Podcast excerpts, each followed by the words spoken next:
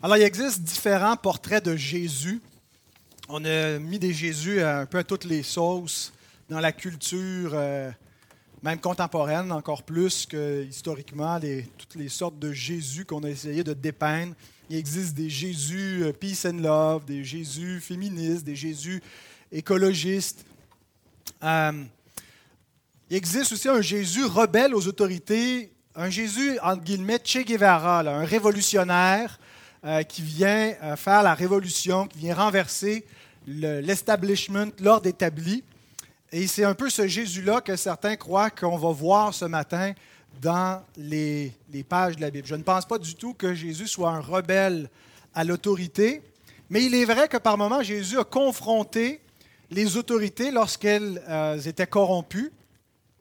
Mais on pouvait se questionner du point de vue extérieur, comme je le disais aux enfants, est-ce que Jésus n'était pas quelqu'un de rebelle à l'autorité, une espèce de révolutionnaire qui, sans une autorité légitime, du point de vue humain, arrive et puis s'empare de l'autorité dans le temple et renverse l'ordre qui, est en place et commence à établir son propre enseignement? Bon, on peut croire qu'il vient de Dieu, mais au niveau des hommes, qui lui a donné la permission de faire cela?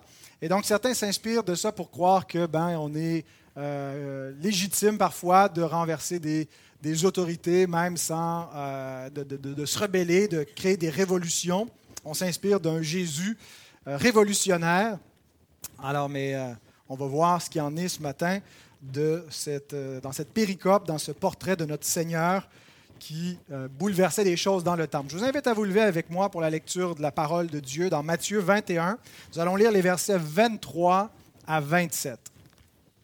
Jésus se rendit dans le temple et pendant qu'il enseignait, les principaux sacrificateurs et les anciens du peuple vinrent lui dire, Par quelle autorité fais-tu ces choses Et qui t'a donné cette autorité?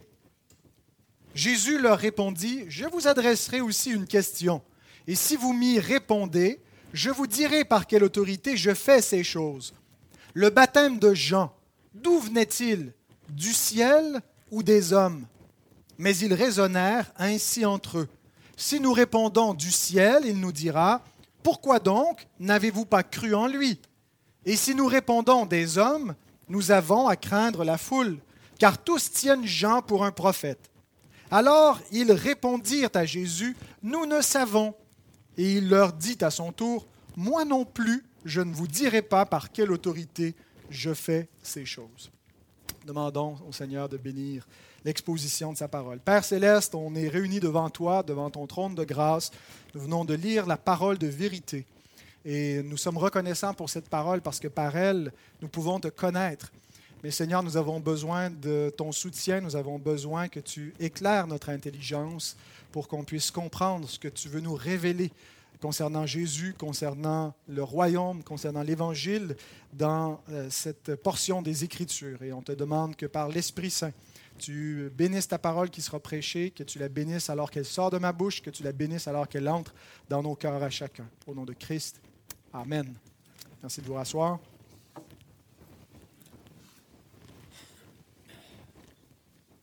Alors, la structure de ce message va suivre un peu la structure ABBA, une structure en chiasme qu'on a dans le, euh, le texte où on a la question des Juifs, suivie non pas de la réponse, mais de la question de Jésus, suivie de la réponse des Juifs et de la réponse de Jésus. Donc question, question, réponse, réponse.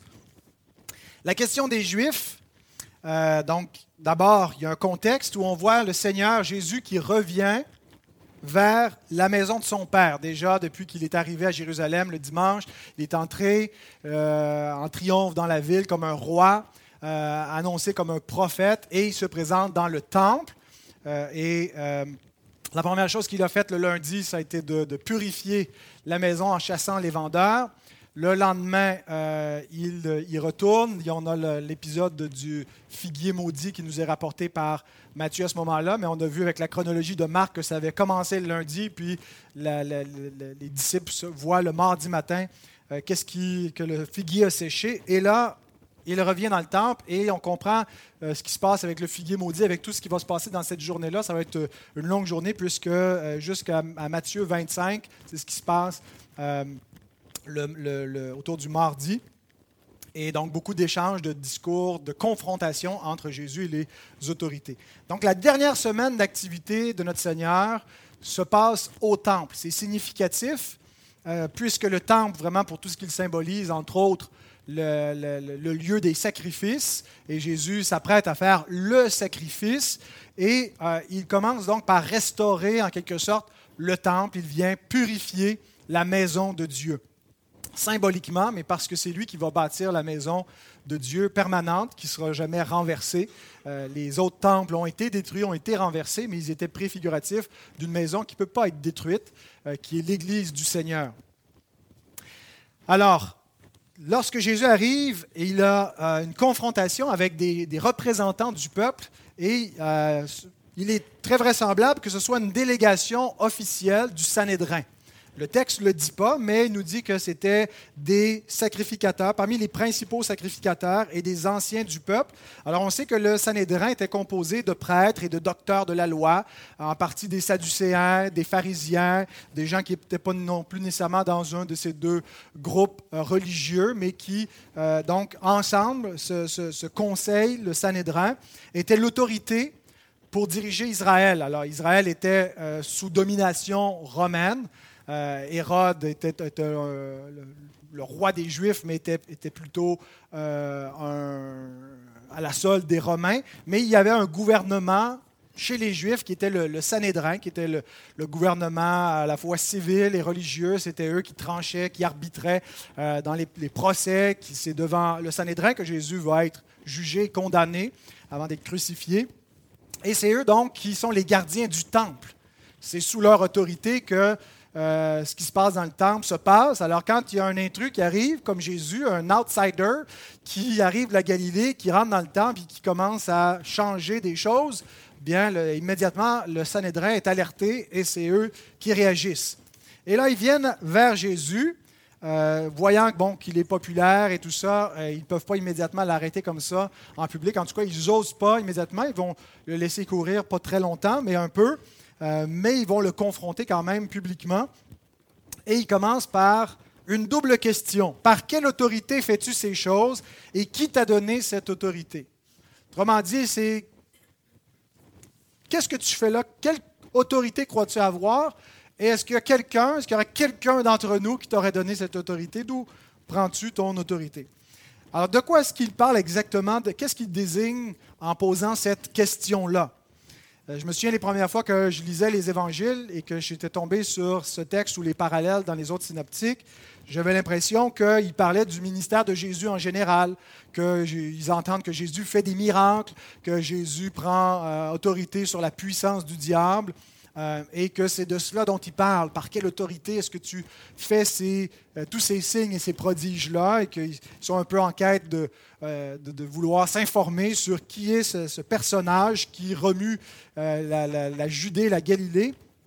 Mais je pense que la question de, de ces représentants du Sanhédrin est plus spécifique que simplement, de façon générale, d'où vient l'autorité de ton ministère. Que ce qu'ils veulent dire exactement, c'est que euh, Jésus est en train d'agir dans le temple avec autorité, puis ils sont en train de questionner ce qu'il fait dans le temple spécifiquement. Donc, comme je l'ai rappelé, Jésus est arrivé, il a commencé par chasser les vendeurs du temple, par restaurer le, parvis qui devait être un, lieu de prière. Il a guéri des malades dans le temple et il enseigne dans le temple. Il enseigne, Luc nous dit qu'il enseignait la bonne nouvelle. Euh, et donc, il euh, se, questionne euh, à savoir euh, où est-ce que Jésus pense qu'il a pris l'autorité, la permission, le droit pour agir ainsi? il y a aussi dans notre texte original, il y a un participe. Le verbe, ça nous dit Jésus enseignant dans le temple, les principaux sacrificateurs vinrent lui dire. Il n'y a pas la préposition pendant c'est une interprétation du participe parce que les participes en grec souvent sous-entendent soit euh, une, cause temporelle, il peut être donc un participe temporel, causal, conditionnel. Alors, on peut, la plupart des traductions disent pendant qu'il enseignait, ils viennent, mais on pourrait aussi traduire parce qu'il enseignait. C'est vraiment l'activité de Jésus pendant qu'il la faisait, mais aussi parce qu'il enseignait, qu'ils interviennent pour interrompre ce qu'il fait. C'est, ce que Jésus fait dans le temple finalement qui cause leur euh, irruption et leur question à Christ. Alors comme je le disais aux enfants, pour nous peut-être qu'on se dit, mais non, c'est Jésus a le droit d'enseigner dans le temple, c'est le Fils de Dieu, c'est la maison de son Père. Mais replaçons ça au niveau des institutions humaines. Imaginons cette scène, euh, je pars en vacances, Roger est parti en vacances, Ghislain pas là, il n'y a plus d'anciens dans l'Église. Alors on fait affaire avec des, euh, prédicateurs invités, mais pendant qu'on est parti, ben, ils commencent à non seulement à porter la parole, mais changer l'ordre du culte en disant ben, dorénavant, là, euh, on ne fera pas la confession comme ça, puis on ne fera pas la confession du tout des péchés. Et il modifie l'ordre du culte. On va dire mais par quelle autorité vous pensez agir? Vous n'avez pas le, droit, euh, vous n'avez pas la permission, vous avez été invité pour faire quelque chose, et puis vous n'avez pas cette permission-là. Alors on réagirait certainement de cette façon-là. Bien, Jésus arrive comme quelqu'un qui n'est pas autorisé à agir dans le temple. Il ne fait pas partie du Sanhédrin, il n'est pas reconnu par ceux qui ont l'autorité sur le temple, qui est une autorité légitime, euh, qui suivent selon les, les, préceptes divins qui ont été établis, puis ce sont pour la plupart, en tout cas ceux qui officient, puis les, sacrificateurs, des descendants d'Aaron. Euh, et là, donc, on a euh, quelqu'un, un prophète de la Galilée, qui vient et qui veut bouleverser les choses dans le temple. Serait-il un faux prophète? Jean Chrysostome comprenait aussi le sens de la question de cette façon-là déjà au IVe siècle. Il écrit Puisqu'ils ne pouvaient pas détourner l'attention de ces miracles, ils mirent en cause sa légitimité d'interdire de vendre dans le temple, comme s'ils avaient dit As-tu usurpé le siège de l'autorité? As-tu été loin comme prêtre pour pouvoir exercer ce pouvoir?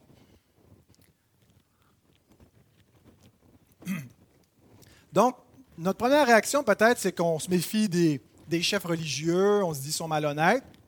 Et bien sûr, euh, on va voir qu'ils n'ont pas vraiment l'intention de découvrir par quelle autorité Jésus enseigne. Ils veulent plutôt le, confronter. Mais leur question est quand même légitime. Parce que Dieu est un Dieu d'ordre, Dieu établit des autorités légitimes. Euh, elles ne sont pas toujours fidèles, mais elles demeurent légitimes même quand elles sont infidèles.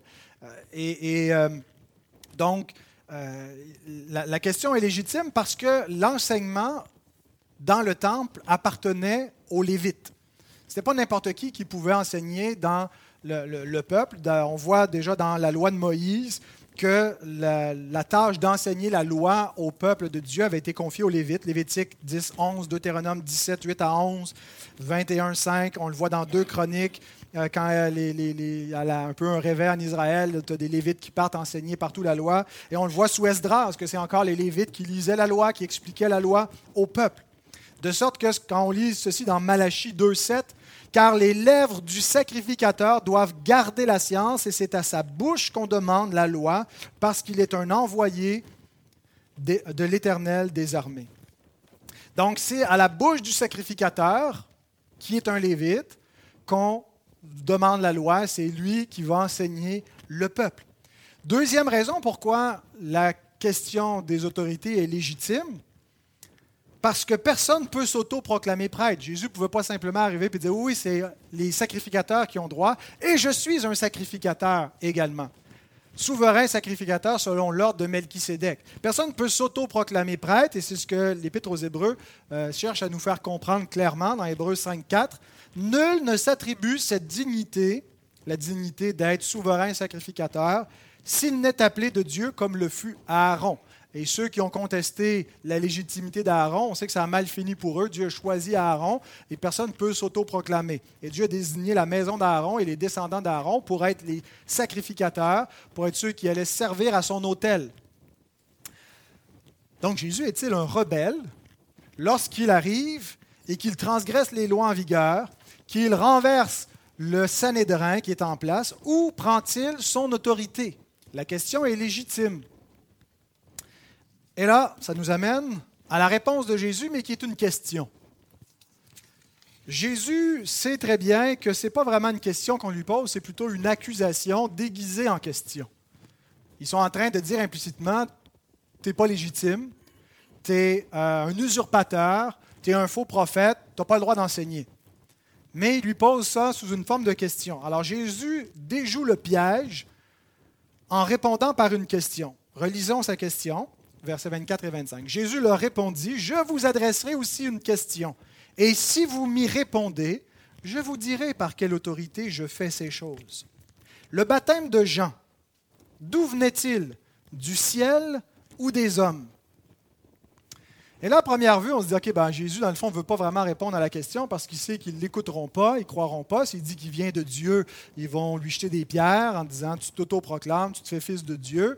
Alors, plutôt, il veut juste les coincer en leur mettant une question qui n'oseront pas répondre, sachant très bien, comme on, comme on va le voir dans leur réflexion, que s'ils répondent ceci ou cela, alors ils ne répondront pas à ce qui va permettre à Jésus de s'en tirer sans avoir à répondre, sans avoir à faire face. Mais je ne pense pas que Jésus est en train d'esquiver leurs questions. Je pense que dans la question que Jésus leur pose, il leur donne la réponse à leurs questions. Il répond à sa question, mais il répond un peu de la façon suivante. Quand il dit D'où vient ton autorité? Qui t'a donné cette autorité? Puis la réponse de Jésus, c'est Ça dépend de ce que vous comprenez du baptême de Jean. Ça dépend de quelle façon vous comprenez le ministère et le baptême de Jean dont j'ai été revêtu. Mais il sait d'avance qu'ils ne reconnaissent pas Jean-Baptiste, donc c'est effectivement aussi utile de passer par de cette façon-là pour leur répondre, mais en même temps, si Jésus n'éclaire pas ses adversaires, il éclaire ses disciples. Il nous éclaire en répondant ceci aux docteurs euh, de la loi, aux sacrificateurs qui le questionnent. Alors pourquoi Jésus se réfère-t-il à Jean? Pourquoi est-ce qu'il leur pose cette question? Pourquoi est-ce que ça dépend de ce qu'il pense de Jean-Baptiste et spécifiquement du baptême de Jean? Il ne fait pas simplement dire le ministère de Jean ou la prédication de Jean, mais le baptême de Jean. Pourquoi est-ce que Jésus les renvoie au baptême de Jean? Et là, on va revenir quatre ans en arrière de cette série où au mois d'août 2015, le message numéro 14 dans cette série, j'ai, euh, quand on était dans la, portion de Matthieu 3, on a vu cette question-là. Pourquoi Jésus se fait-il baptiser par Jean? Jean prêche un baptême de repentance. Il appelle les foules, il prépare le peuple pour le Messie, on les appelle à la repentance. Jésus va le voir, puis il se fait baptiser. et Jean lui-même est perplexe avec ce baptême du, Messie parce qu'il dit C'est moi qui ai besoin d'être baptisé par toi. Euh, je ne peux pas te baptiser. Euh, tu n'as pas besoin d'être baptisé. Jésus n'a pas, besoin de se repentir. Et donc, on se posait la question pourquoi est-ce que Jésus euh, s'est fait baptiser par Jean? Alors, pourrez vous reporter à ce message-là en le cherchant dans, la liste, le numéro 14. Mais je vais résumer rapidement ce qu'on avait dit à ce moment-là parce que plusieurs d'entre vous n'étaient même pas là à cette époque-là. Vous avez commencé à fréquenter en chemin. Et le reste d'entre vous avait oublié pourquoi Jésus euh, s'est fait baptiser par Jean. Donc, ce que nous avions vu, et euh, je, le maintiens aujourd'hui, ça demeure une conviction, que le baptême de Jésus est une consécration sacerdotale et messianique qui inaugure son ministère public. Quand Jésus va vers Jean, euh, c'est pas, le baptême de Jésus est unique c'est pas ce que le baptême de Jean signifiait pour tout le monde, signifie pas la même chose pour Jésus. Il y a une fonction spécifique pour le Messie, et c'est celle d'être consacré, mis à part, ordonné dans son ministère public, mais avec cette fonction particulière d'être l'agneau de Dieu qui va enlever le péché du monde, donc à la fois le sacrificateur et le sacrifice. Jean avait pour rôle d'identifier publiquement le Messie. On lit ça dans l'Évangile selon Jean l'apôtre, euh, au chapitre 1, versets 29 à 34. Le lendemain, il vit Jésus, c'est-à-dire Jean-Baptiste vit Jésus venant à lui, et il dit, Voici l'agneau de Dieu qui ôte le péché du monde. Alors déjà, la déclaration que Jean-Baptiste fait, elle, est très sacerdotale. L'agneau, hein, l'agneau qu'on offre en sacrifice, et dans un contexte sacrificiel. C'est le prêtre qui fait une telle chose. C'est celui dont j'ai dit, après moi, vient un homme qui m'a précédé. Il vient après, mais il était là avant, car il était avant moi. Je ne le connaissais pas, mais c'est afin qu'il soit manifesté à Israël que je suis venu baptiser d'eau. C'est dans quel but? En fait, de manifester publiquement à Israël. C'est ça la mission de Jean, d'identifier publiquement celui qui va ôter le péché du monde. Jean rendit ce témoignage. J'ai vu l'Esprit descendre du ciel comme une colombe et s'arrêter sur lui. Je ne le connaissais pas, mais celui qui m'a envoyé baptiser d'eau m'a dit, Celui sur qui tu verras l'Esprit descendre et s'arrêter, c'est celui qui baptise du Saint-Esprit. Et j'ai vu et j'ai rendu témoignage qu'il est le Fils de Dieu. Alors commencez-vous à comprendre pourquoi est-ce que Jésus les renvoie à Jean-Baptiste. Cette identification publique de la part du prophète Jean-Baptiste faisait lieu d'ordination sacerdotale, de consécration, parce que ce n'est pas n'importe qui qui peut être consacré dans le sacerdoce. Nous l'avons lu juste avant, mais relisons euh, avec un peu plus de, de contexte Hébreu 5, 4 à 6. Cette fois, nul ne s'attribue cette dignité, la dignité sacerdotale, s'il n'est appelé de Dieu, comme le fut Aaron.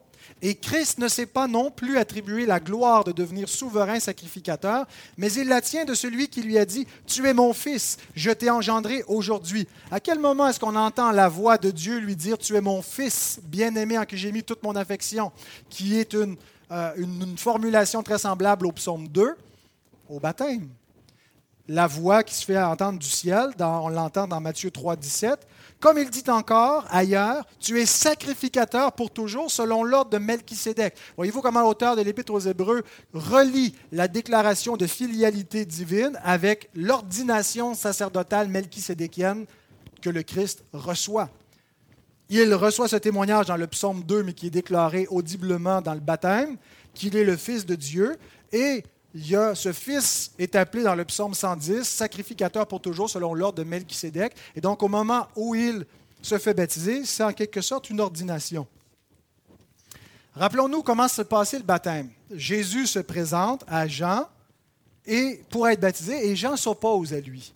Jusqu'à ce que Jésus lui dise ceci dans Matthieu 3,15. Jésus lui répondit Laisse faire maintenant, car il est convenable que nous accomplissions ainsi tout ce qui est juste et Jean ne lui résista plus à ce moment-là. Portez attention à ces mots. Il est convenable que nous accomplissions ainsi tout ce qui est juste. Accomplir ce qui est juste, dans le contexte de Matthieu, réfère à l'accomplissement des Écritures. Accomplir ce qui est requis dans l'Écriture. Se conformer à ce qui était euh, une, une, exigence, pas juste de la loi, une exigence légale, mais une exigence typologique qui, anticipait ce qui allait arriver avec le Messie. Et plusieurs fois déjà, Matthieu a utilisé ce verbe-là, pléro, pour dire que Jésus accomplit les Écritures. Puis à nouveau, ici, il est dans la bouche de Jésus. Il faut accomplir ce qui est juste. Il ne dit pas accomplir les Écritures, mais c'est implicite. Accomplir ce qui est juste, c'est accomplir ce qui est requis, ce qui est exigé par la justice, par la parole de Dieu. Et je pense que spécifiquement, ça réfère à ce qui est nécessaire pour pourquoi il doit être baptisé, c'est-à-dire il doit être consacré par l'eau du baptême comme prêtre, comme c'était le cas des prêtres.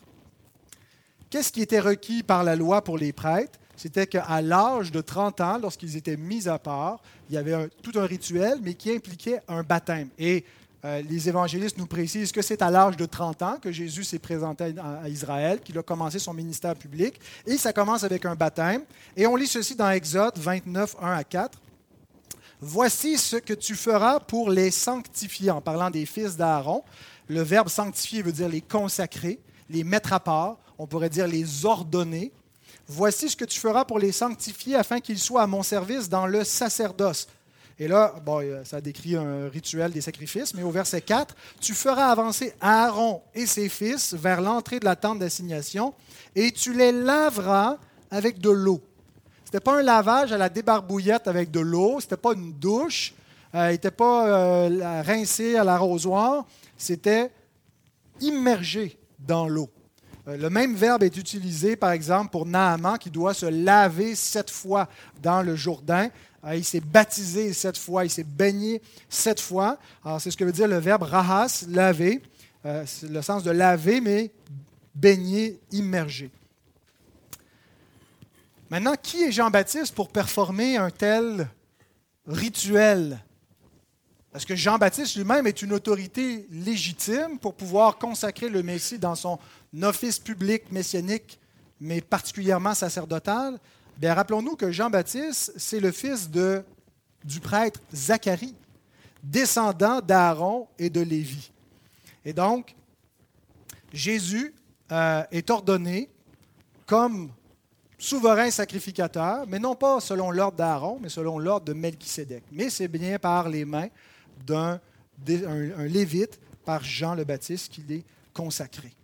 Alors si on revient à notre scène, on a Jésus qui entre dans le temple et qui agit avec beaucoup d'autorité et je crois très légitime de faire ce qu'il fait. Il chasse les vendeurs du temple, il guérit les malades dans le temple et il enseigne les gens qui sont dans le temple. Il agit comme le gardien du temple. Or, la responsabilité du gardien du temple revient au sacrificateur. Bien, Jésus en est un. On vient à lui, on lui demande par quelle autorité tu fais ça? Quelle autorité crois-tu avoir? Qui t'a confié cette autorité? Par les mains de qui? Qui t'a imposé les mains? Autrement dit, par qui as-tu été ordonné pour agir ainsi? Et Jésus répond Je vais vous l'indiquer. Mais d'abord, répondez à la question suivante. Le baptême de Jean, de Dieu ou des hommes? Et donc, c'est là où on voit aussi le double effet de la parole du Seigneur. Elle éclaire les disciples qui, comme nous, sont réunis au pied du Seigneur pour étudier ses paroles, pour comprendre qui il est, parce que nous croyons en lui et on est illuminé par sa parole, par cette question qu'il pose, et on voit des choses que ses adversaires ne voient point, parce qu'ils sont endurcis par sa parole, et elle révèle, la parole du Seigneur expose l'endurcissement de ses adversaires. Et c'est ce qu'on voit au troisième point, la réponse des Juifs. Versets 25 à 27. Mais ils raisonnèrent ainsi entre eux si nous répondons du ciel, il nous dira, pourquoi donc n'avez-vous pas cru en lui? Et si nous répondons des hommes, nous avons à craindre la foule, car tous tiennent Jean pour un prophète. Alors ils répondirent à Jésus, nous ne savons.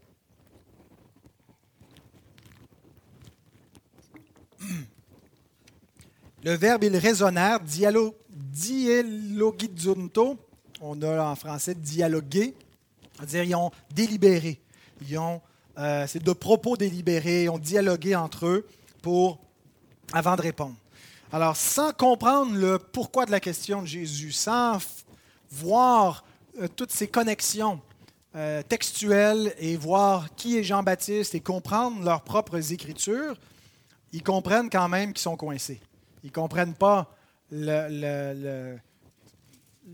la gloire qui se, cache dans la réponse de Christ et qui, qui, sont en train d'avoir devant eux quelqu'un qui a effectivement été légitimement consacré par Dieu, déclaré fils de Dieu, déclaré souverain sacrificateur par Dieu selon l'ordre de Melchisédek. Et ils ne comprennent pas cela, mais ils comprennent que la, réponse, la question que Jésus leur fait va les coincer. Alors il dit, si on répond du ciel, ben, il va nous rétorquer, pourquoi est-ce que vous n'avez pas cru en lui? C'est-à-dire, pourquoi est-ce que vous ne l'avez pas reconnu comme prophète?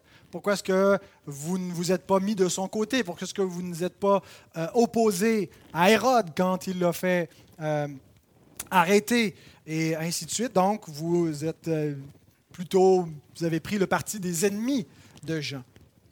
Bien sûr, c'est, ils ne le reconnaissaient pas comme venant du ciel. Ils n'avaient ils avaient probablement pas une grande affection pour celui qui les appelait gentiment race de vipères. Euh, mais donc, ils ne croyaient pas probablement que Jean était de Dieu. Mais ils n'étaient pas prêts à dire publiquement ce qu'ils pensaient secrètement dans leur cœur, c'est-à-dire que Jean, ce n'était qu'un simple homme, que c'est un homme qui, qui s'autoproclame mais qui n'est pas envoyé de Dieu, parce qu'ils ont à craindre la foule. Charles Spurgeon écrit ceci ceux qui veulent plaire aux hommes sont obligés d'être des politiciens et de voir de quel côté le vent souffle. Et ça, c'est une des caractéristiques de la fausse religion. Elle suit les tendances de la société humaine. Les gens qui changent leur théologie, qui changent leur doctrine, leur prédication, leur éthique en fonction de ce qui est populaire ou impopulaire, en fonction de ce que le monde accepte ou rejette, bien, euh, ont une fausse religion. Euh, les hommes appellent le bien mal, le mal bien, ils changent les ténèbres en lumière, la douceur en amertume. Euh, et donc, ils, ils craignent les hommes et non pas Dieu. Et remarquez que dans toute leur démarche, ils ne sont vraiment pas dans leur délibération. Ce qu'ils ne cherchent pas, c'est la vérité. Ils ne cherchent pas la vérité. Ce qui les importe, ce n'est pas euh, ce qui est vrai, mais c'est que là, il y a quelqu'un qui, euh, qui dérange, qui les dérange, euh, et puis ils sont préoccupés plutôt par leur position, par leur autorité, et non pas par le bien, et non pas comme une quête véritable de découvrir ce qui est vrai. Grant Osborne, un commentateur contemporain, écrit Notez qu'une fois de plus, il n'y a aucune recherche de la vérité sur la question en jeu, mais seulement une recherche sur la façon de se protéger eux-mêmes. Et ça aussi, c'est une caractéristique de la fausse religion. Elle ne cherche pas la vérité. Alors, ils répondent au verset 27, Nous ne savons. Ce qui amène la réponse de Jésus. Jésus n'est pas surpris par cette réponse. Il l'a anticipé. Euh, et il ne l'interprète pas comme de l'ignorance. Probablement que Jésus ne croit pas qu'ils n'ont pas d'opinion, ne savent pas, qu'ils veulent être neutres, mais que c'est plutôt un refus. Ils ne veulent pas répondre, ils ne veulent pas dire ce qu'ils pensent véritablement, ils ne veulent pas s'exposer. Et euh, donc, on, voit dans la réponse de Jésus qu'il l'interprète plutôt comme un refus que comme de l'ignorance, que l'expression de l'ignorance. Au verset 27, euh, il leur dit à son tour, Moi non plus, je ne vous dirai pas par quelle autorité je fais ces choses. Vous ne voulez pas me le dire? Vous ne voulez pas répondre, alors moi non plus, je ne répondrai pas. Il ne dit pas qu'il ne sait pas. Il ne dit pas moi non plus, je ne sais pas. Euh, mais moi non plus, je ne vous le dirai pas. Donc la révélation de la vérité est refusée aux adversaires de la vérité. Ces hommes ne cherchaient pas la vérité, en fait, ils cherchaient un motif pour pouvoir tuer la vérité, celui qui est la vérité. Et on sait que c'est vraiment avec cette intention meurtrière qui venait. Euh, on peut vouloir leur prêter toutes les bonnes intentions au monde, tout le crédit qu'on peut euh, vouloir leur prêter en disant non, ils viennent, ils posent la question, Jésus dérange, euh, d'où vient son autorité? Mais ils ne sont pas sincères en posant cette question-là, parce que Luc nous indique ceci. Luc 19, 47 à 48, après avoir chassé les vendeurs du temple, il nous dit qu'il enseignait tous les jours dans le temple et les principaux sacrificateurs, les scribes et les principaux du peuple cherchaient à le faire périr. Mais ils ne savaient comment s'y prendre car tout le peuple l'écoutait avec admiration. Alors quand ils viennent, ce qu'ils cherchent, c'est une façon de pouvoir le faire périr, de pouvoir prendre Jésus au piège, de pouvoir l'accuser publiquement de blasphème. Et donc, euh, c'est avec ruse qu'ils viennent. Mais avant de jeter trop rapidement la pierre à ces hommes, j'aimerais nous rappeler à chacun que c'est exactement ce que font tous les pécheurs jusqu'à ce que leur cœur soit converti à la vérité. Il n'y a personne qui cherche véritablement Dieu, qui cherche honnêtement la vérité. Tous les hommes suppriment la vérité dans l'injustice. Romains 1, 18. Nul n'est intelligent, nul ne connaît Dieu. Tous sont égarés, tous sont pervertis. Il n'en est aucun qui fasse le bien, pas même un seul. Les hommes sont rebelles à cette vérité qui existe juste dans la création, qui leur rend témoignage de Dieu, qui les accuse, qui les défend dans leur conscience, mais ils cherchent à la supprimer. Comment est-ce qu'ils font ça? Par de faux raisonnements en se convainquant eux-mêmes qu'ils sont dans la justice, en changeant la vérité en mensonge, en se fabriquant des faux dieux, où ils modifient la gloire du vrai Dieu en des idoles qu'ils peuvent accepter, puis qui vont les conforter dans leur voie corrompue. Et Dieu nous dit qu'il livre une partie de l'humanité à l'endurcissement de leur cœur, qu'il les livre à toutes ces abominations qu'ils font et qu'il les laisse aller à la méchanceté de leur cœur et rejeter la vérité et ils augmentent leur culpabilité. Et en cela, nous avons une indication que si nous croyons en Jésus, ce n'est pas parce qu'on a été plus fin que les autres n'est pas parce qu'on a été moins endurci que les autres. Ce n'est pas parce qu'on a été plus brillant, parce qu'on a été plus neutre, qu'on a une meilleure disposition de chercher honnêtement la vérité.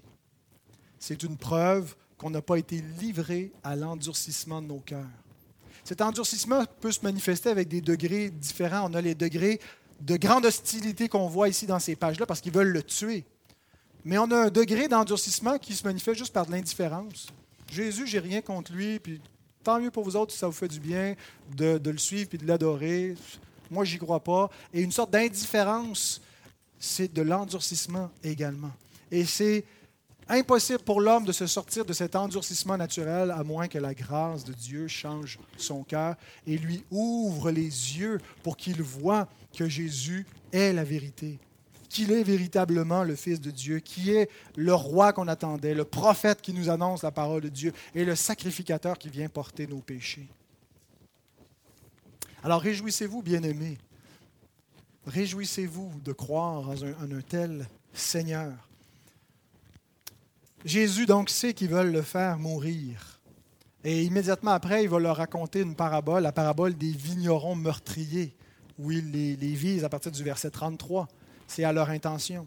Alors Jésus n'est pas surpris. Mais donc, ce qu'on doit se poser ce matin comme question, c'est de quel côté sommes-nous? Il n'y a pas de neutralité possible. Est-ce que nous sommes du, côté de ceux qui reconnaissent l'autorité sacerdotale de Jésus, qui se soumettent donc à son enseignement, qui disent oui, Jésus a le droit d'enseigner le peuple de Dieu, et il est l'enseignant suprême, il est celui, qui, il est le prophète que Moïse a annoncé qu'il viendrait et qu'il enseignerait le peuple et ceux qui écouteraient sa parole et croiraient auraient la vie éternelle et les autres seraient exterminés du peuple, périraient éternellement. Est-ce que nous nous soumettons à ce Seigneur ou est-ce que nous sommes de ceux qui ne se soumettent pas, qui sont des plus hostiles aux, rebelles sympathiques, indifférents, trouvent que Jésus a peut-être des bonnes choses à enseigner, mais de là à dire que je vais lui soumettre ma vie. Il va être le Seigneur qui va diriger toutes choses. Pas question. Voyez-vous donc votre besoin? Que Christ vienne faire le ménage de votre vie. Comme Jésus est venu dans le temple et qui a chassé le commerce idolâtre, voyez-vous votre besoin que Jésus entre dans votre vie pour faire le ménage, pour mettre de l'ordre dans la maison, Voyez-vous votre besoin d'être enseigné par lui et d'être sauvé par lui? Dans cette section, ce qu'on voit, c'est Jésus comme gardien du temple. Et on avait dit euh, que c'est selon trois offices que Jésus vient pour garder le temple. Il entre à Jérusalem comme un roi, n'est-ce pas, monté sur son, son, son l'annon qui rappelle l'image royale pacifique de Salomon. il arrive comme un roi, il a un cortège royal qui l'accueille. Il est présenté comme un prophète. C'est Jésus le prophète de Galilée. Et maintenant, il est révélé comme sacrificateur dans la maison. Voyez-vous votre besoin de Jésus comme roi, de Jésus comme prophète et de Jésus comme sacrificateur? Dans le petit catéchisme baptiste à la question 45 à 47, on pose les trois questions suivantes. Pourquoi as-tu besoin de Jésus comme prophète? Parce que je suis ignorant. J'ai besoin d'être enseigné dans la vérité parce que je l'ignore par nature le cœur de l'homme, voyez la référence, Romains 3, 11, c'est nul n'est intelligent, nul ne connaît Dieu. Et on a beau, on peut avoir fait des études qu'on veut, avoir un doctorat, nous demeurons ignorants à moins d'être enseignés par Christ le prophète. On ne peut pas connaître le mystère essentiel de la vie, connaître qui est Dieu, qui nous sommes, si on ne connaît pas Christ. On a besoin de lui comme prophète. Pourquoi as-tu besoin de Jésus comme sacrificateur? Parce que je suis coupable je suis un transgresseur de la loi de Dieu et toute la loi et tout le système sacrificiel m'indique mon péché que je dois mourir, mais qu'il y a une victime innocente qui va se substituer à ma place. Est-ce que je reconnais avec Jean-Baptiste, voici l'agneau de Dieu qui ôte, pas juste le péché du monde, mais mon péché, j'ai besoin de lui. Et pourquoi as-tu besoin de Jésus comme roi? Parce que je suis faible et sans défense. J'ai besoin d'un roi qui va me protéger, me sauver, pas juste des autres et du monde, mais me sauver de moi-même, de mon propre péché, de ma propre faiblesse. Prions ensemble. Ô notre Dieu, nous te remercions pour ta parole prêchée par laquelle tu sauves les croyants, par la folie de la prédication, mais qui est une puissance, qui est ta sagesse. Et une fois de plus, Seigneur, par cette parole, tu nous permets de contempler la gloire de notre Sauveur une gloire qui est voilée pour ceux qui périssent, mais qui illumine intérieurement ceux qui croient en ton Fils. Et nous croyons, Père, que Jésus est ton Fils. Nous croyons que tu l'as envoyé du ciel, que tu l'as appelé, que tu l'as consacré dans ses saints offices de roi, de prophète et de sacrificateur. Et par Christ, nous recevons ce qu'aucun aucun autre ne peut nous donner, c'est-à-dire le pardon de nos péchés et la vie éternelle. Par lui, Père, nous voulons proclamer ta gloire, une gloire plus magnifique que toutes les richesses visibles de ce monde. Et nous te célébrons de nous avoir fait héritiers avec Jésus. Amen.